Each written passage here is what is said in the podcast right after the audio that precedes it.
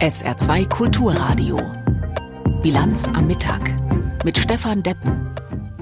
Es ist 12 Uhr und 30 Minuten. In der folgenden halben Stunde dreht sich unser Themenangebot natürlich vor allem um den Krieg gegen Israel. Von Entspannung nach wie vor keine Spur. Darüber hinaus berichten wir über Antisemitismus in Deutschland, über die Wahl in Polen, die wohl einen Regierungswechsel mit sich bringen wird, und über das neuerliche Erdbeben in Afghanistan. Das und noch mehr bis 13 Uhr hier in der Bilanz am Mittag. Meldungen über eine angebliche Waffenruhe zwischen Hamas und Israel waren nur kurz in der Welt, als sie auch schon von israelischer Seite energisch dementiert wurden. Es gebe keine Feuerpause derzeit und auch keine humanitäre Hilfe in den Gazastreifen im Austausch für die Freilassung von Geiseln, so Israels Ministerpräsident Netanyahu. Keine Entspannung also im Gegenteil. Der gegenseitige Beschuss geht unvermindert weiter. Ein Überblick von Jan-Christoph Kitzler aus Tel Aviv. Die Bodenoffensive der israelischen Streitkräfte steht unmittelbar bevor. Große Truppenkontingente sind rund um den Gazastreifen zusammengezogen. Der Einsatz soll im Norden beginnen. Dort hatte Israel in den letzten Stunden Hunderttausenden Zivilisten die Flucht ermöglicht. Das Ziel ist die Zerschlagung der Strukturen der Hamas. Generalstabschef Herzi Halevi stimmte Soldaten bei einem Truppenbesuch darauf ein. Unsere Verantwortung besteht darin, in den Gazastreifen zu gehen und zu den Orten zu gelangen, an denen die Hamas Pläne schmiedet, Aktionen plant, Raketen abfeuert, zu jedem Funktionär an allen Orten, an jeder Kommandozentrale zu gelangen und die Infrastrukturen zu zerstören. Mit einem Wort zu siegen. Ihr werdet eine große und wichtige Sache leisten. Ihr müsst die Situation für eine sehr lange Zeit eindeutig ändern. Das ist eine große Aufgabe und eine große Ehre führt sie mit Auszeichnung aus. Der Einsatz wird schwierig und er wird lange dauern, möglicherweise Wochen oder gar Monate. Es wird mit erbittertem Widerstand der Hamas gerechnet und so wie die Terrororganisation ihren Angriff auf Israel von langer Hand vorbereitet hat, so ist sie möglicherweise auch auf einen Einmarsch israelischer Bodentruppen vorbereitet.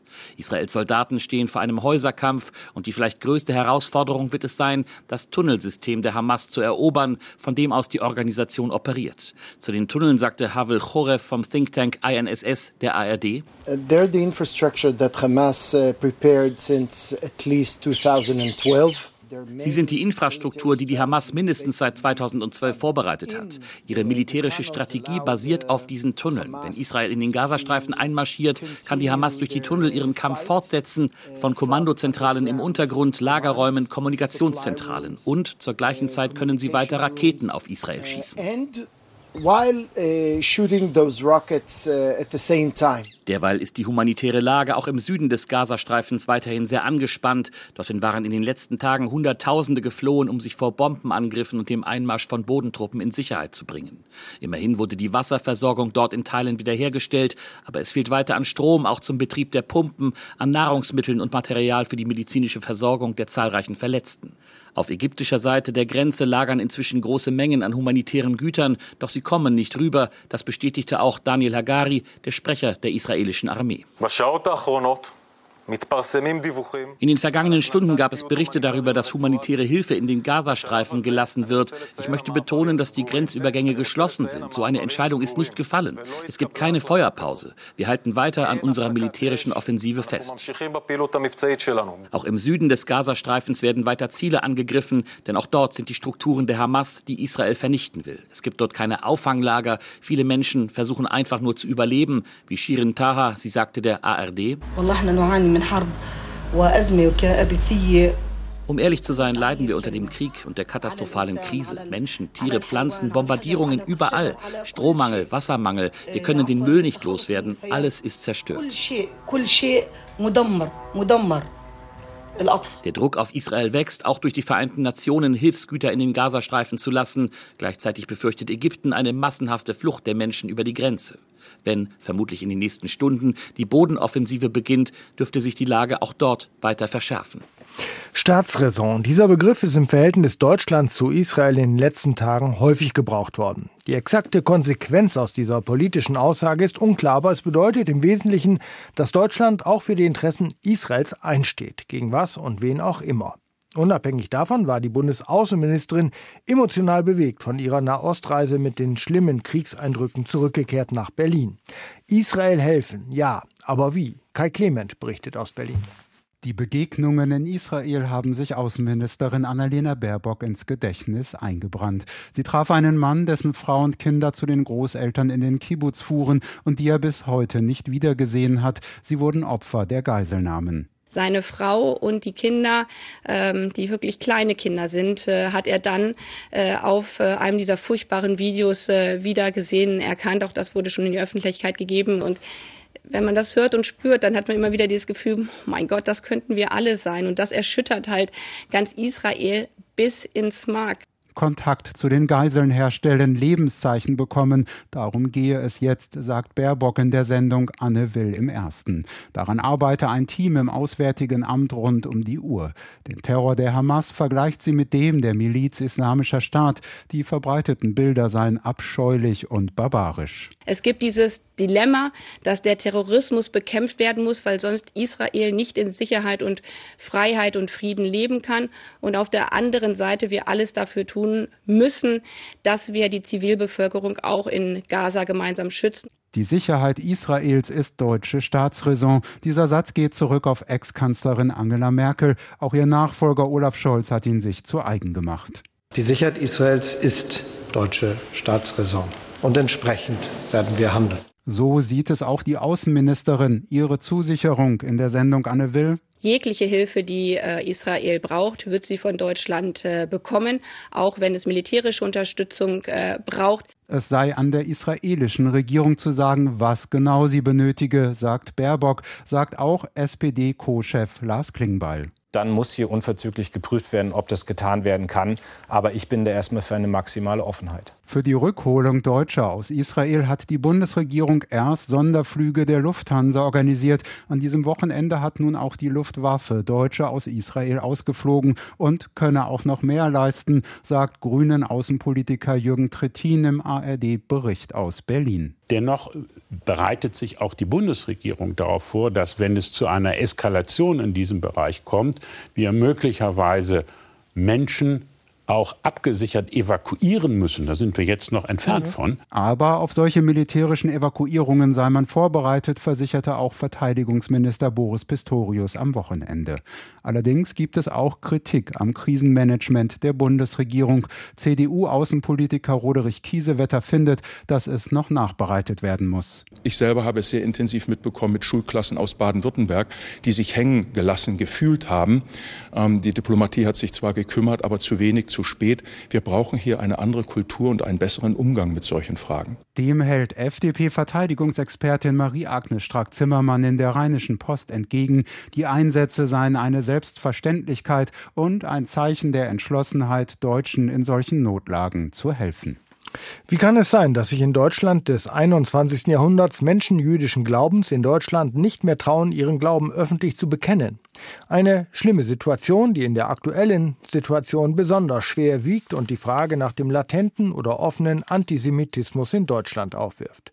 In Saarbrücken und Neunkirchen sind am Wochenende mehrere Objekte mit Pro-Palästina-Graffitis besprüht worden. Betroffen sind laut Polizei unter anderem in Saarbrücken das Mahnmal gegen den Nationalsozialismus am Schloss. Antisemitismus in Deutschland. Arne Hell berichtet.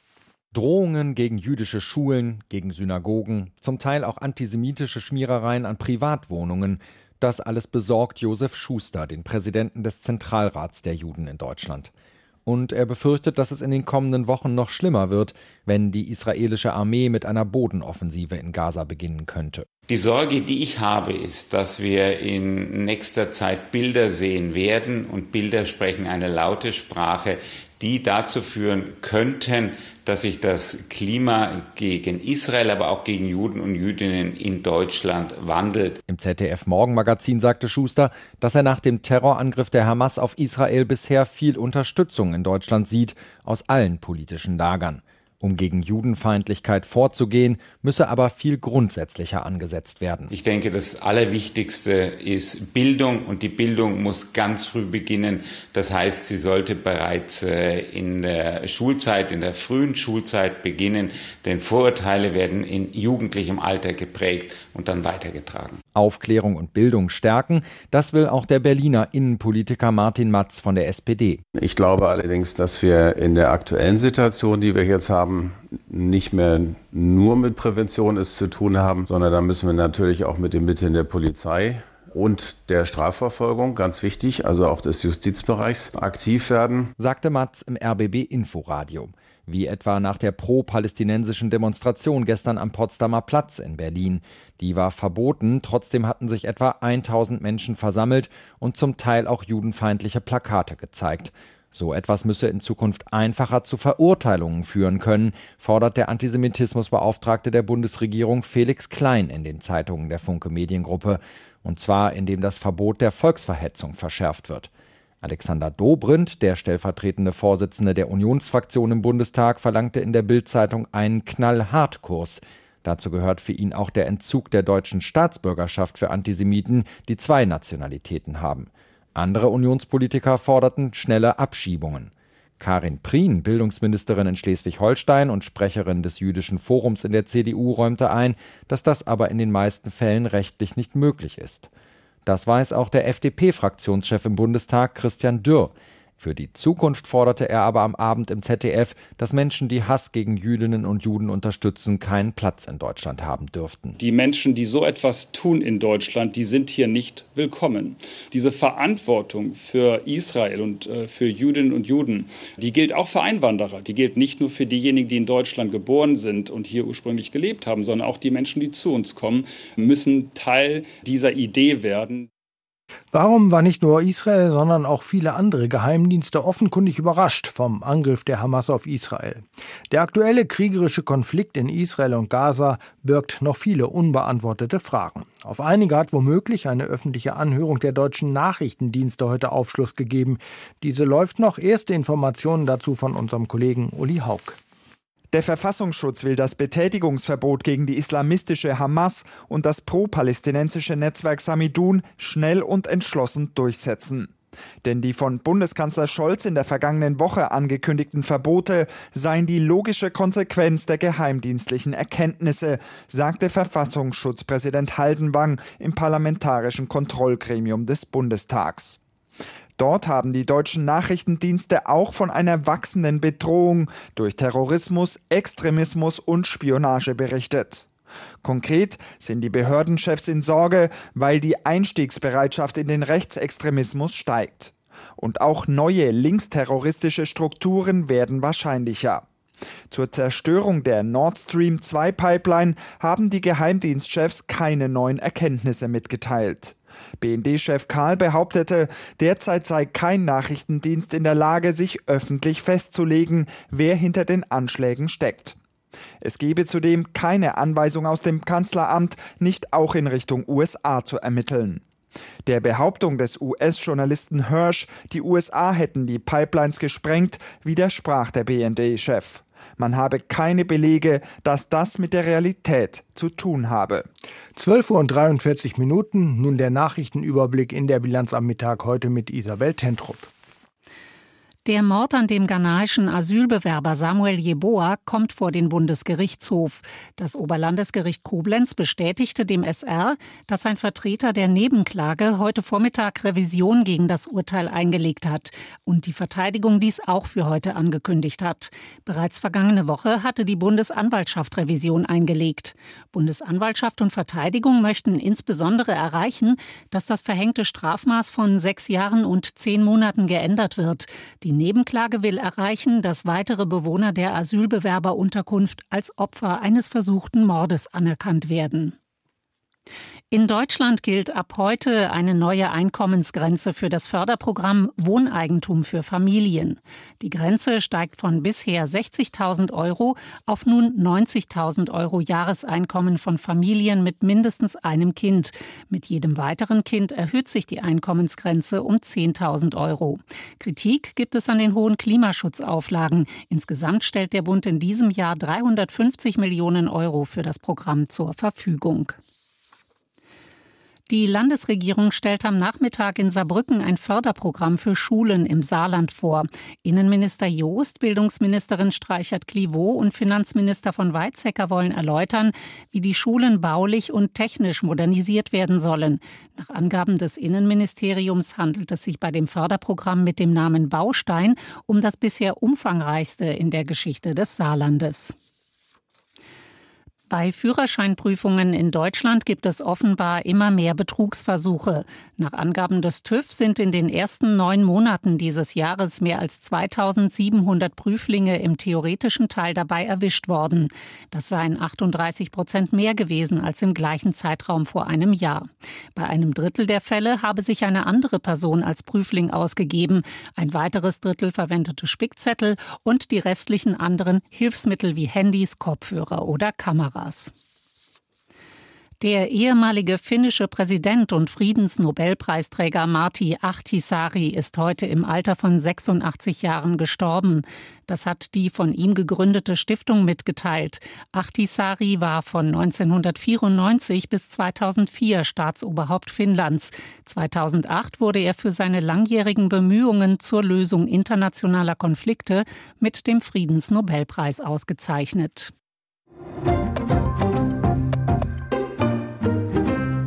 Polen hat gewählt. Die Wählerinnen und Wähler hatten am Wochenende über die künftige Zusammensetzung des Parlaments abgestimmt. Ein Endergebnis liegt noch nicht vor, aber aktuelle Prognosen oder Hochrechnungen.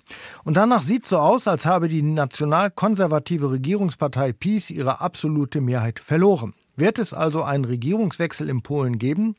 Diese Frage gebe ich weiter an unseren Korrespondenten in Warschau, Raphael Jung. Ja, Herr Jung, ist denn die PiS abgewählt worden? Also, wenn wir auf das Ergebnis der Nachwahlprognosen schauen, dann können wir sehen, dass die PiS zwar als stärkste Kraft aus der Wahl hervorgegangen ist, dass es aber gleichzeitig für sie nicht möglich ist, eine stabile Regierungsmehrheit zu bilden. Die Opposition umgekehrt ähm, ist mit Donald Tusk und der Bürgerkoalition zwar nur an zweiter Stelle, kann aber mit zwei weiteren Koalitionspartnern koalieren. Und das Ziel der Opposition, die PiS abzuwählen, das haben sie aus ihrer Sicht erreicht. Ob die Opposition dann wirklich die Regierungsmehrheit bilden kann, das wird sich zeigen, wenn das amtliche Endergebnis da ist und man in die Fragen der Regierungsbildung reingeht. Aber für den Moment würde ich sagen, es sieht so aus, als ist die PiS abgewählt. Das heißt, die PiS und die Ultrarechte könnten auch keine Koalition bilden, weil es einfach nicht reichte. Genau, das war eine große Überraschung des gestrigen Wahlabends. Ähm, man hatte die rechtsextreme Konföderatia so durchaus in den Umfragen vorher bei neun Prozent gesehen und dass sie am Ende jetzt nur um die sechs Prozent geholt haben soll, sprich umgerechnet wären das so zwölf bis vierzehn Mandate. Das ist erstaunlich wenig und das reicht, wenn die Peace bei 200 Mandaten bleibt. Man braucht, um die Mehrheit im Sejm zu haben, 231 Mandate. Dann reicht das nicht aus. Dann kann die Peace selbst mit der rechtsextremen Konföderatie, die vorher auch gesagt hatte, wir möchten nicht mit der Peace koalieren, keinen Koalitionspartner finden. Mhm. Nun ist die liberal-konservative Bürgerkoalition unter dem ehemaligen Ministerpräsidenten äh, Tusk wohl Wahlgewinner, zwar auf dem zweiten Platz, aber glaube ich, kann man sagen Wahlgewinner. Mit wem zusammen würde sie denn regieren können, rechnerisch? Die Bürgerkoalition könnte in einem Bündnis äh, regieren, das sich aus dem Parteienbündnis Dritter Weg und der Partei Neue Linke zusammensetzt. Die Neue Linke liegt in, den, in der Nachwahlbefragung ungefähr bei 8,6 Prozent. Der Dritte Weg hat sich ähm, bei 13 Prozent ungefähr etabliert und gemeinsam mit diesen beiden Parteien könnte sie eine Mehrheit bilden. Mhm. Eine große Koalition aus Peace und liberal-konservativer Koalition, das kann man ausschließen. Das kann man definitiv ausschließen. Die Peace und die Bürgerkoalition, die sind wie Plus und Minus, wie Feuer und Eis. Die werden auf keinen Fall zusammengehen. Mhm. Äh, nun ist es ja so, dass äh, die Peace das Land auch geprägt hat. Wie groß wären denn gegen diese liberal-konservativ geführte neue Regierung die Widerstände im Inneren? Der bisherigen Regierung hatte es ja in der Vergangenheit nicht geschadet, einen stramm antieuropäischen Kurs etwa zu fahren. Wie würde das die innenpolitische Situation verändern oder auch verschärfen? Also ich glaube, da muss man äh, differenzieren. Einerseits ist die Opposition genau dafür gewählt worden, dass sie einen europafreundlicheren Kurs hat. Die Peace hat es ja wegen des Streits um die Rechtsstaatlichkeit nicht geschafft, Milliarden von Geldern, ähm, 35 Milliarden Euro hält die EU-Kommission im Moment zurück, nach Polen zu holen, weil man in diesem Streit um die Rechtsstaatlichkeit nicht nachgeben will. Das Oppositionsbündnis hat gesagt, wählt uns und dieses Geld kommt zu uns und wir können es investieren in Infrastrukturprojekte und in Bildungsprojekte. Das heißt, diese Mehrheit an Menschen, die mutmaßlich die Opposition gewählt hat, die ist eindeutig für einen proeuropäischen Kurs. Was könnte dem entgegenstehen? Das ist im Moment, und das ist ein Unsicherheitsfaktor, wir wissen das nicht, der amtierende Präsident, Andrzej Duda, der früher ein Peace-Parteibuch hatte, immer noch in seinen Entscheidungen der Peace nahesteht, offiziell aber parteilos ist, und der auch angekündigt hat, den Regierungsauftrag zunächst einmal an die stärkste Fraktion aus den Parlamentswahlen zu geben. Und das wäre die Peace, obwohl klar ist, dass niemand mit ihr koalieren würde und sie keine Mehrheit hat. Mehr dazu oder nähere Einzelheiten, wie es weitergeht in Polen, wahrscheinlich morgen. Dann soll das endgültige Ergebnis vorliegen. ARD-Korrespondent Raphael Jung war das aus Warschau. Vielen Dank für Ihre Einschätzung. Von dort nach Brüssel. Nach den Ereignissen der vergangenen Jahre mit Streit und Verfahren vor dem Europäischen Gerichtshof war natürlich auch bei der EU-Kommission in Brüssel der Wahltag in Polen mit besonderer Aufmerksamkeit verfolgt worden. Noch steht, wie eben gehört, das endgültige Wahlergebnis aus, aber erste Reaktionen aus Brüssel liegen vor. Katrin Schmidt fasst sie für uns zusammen.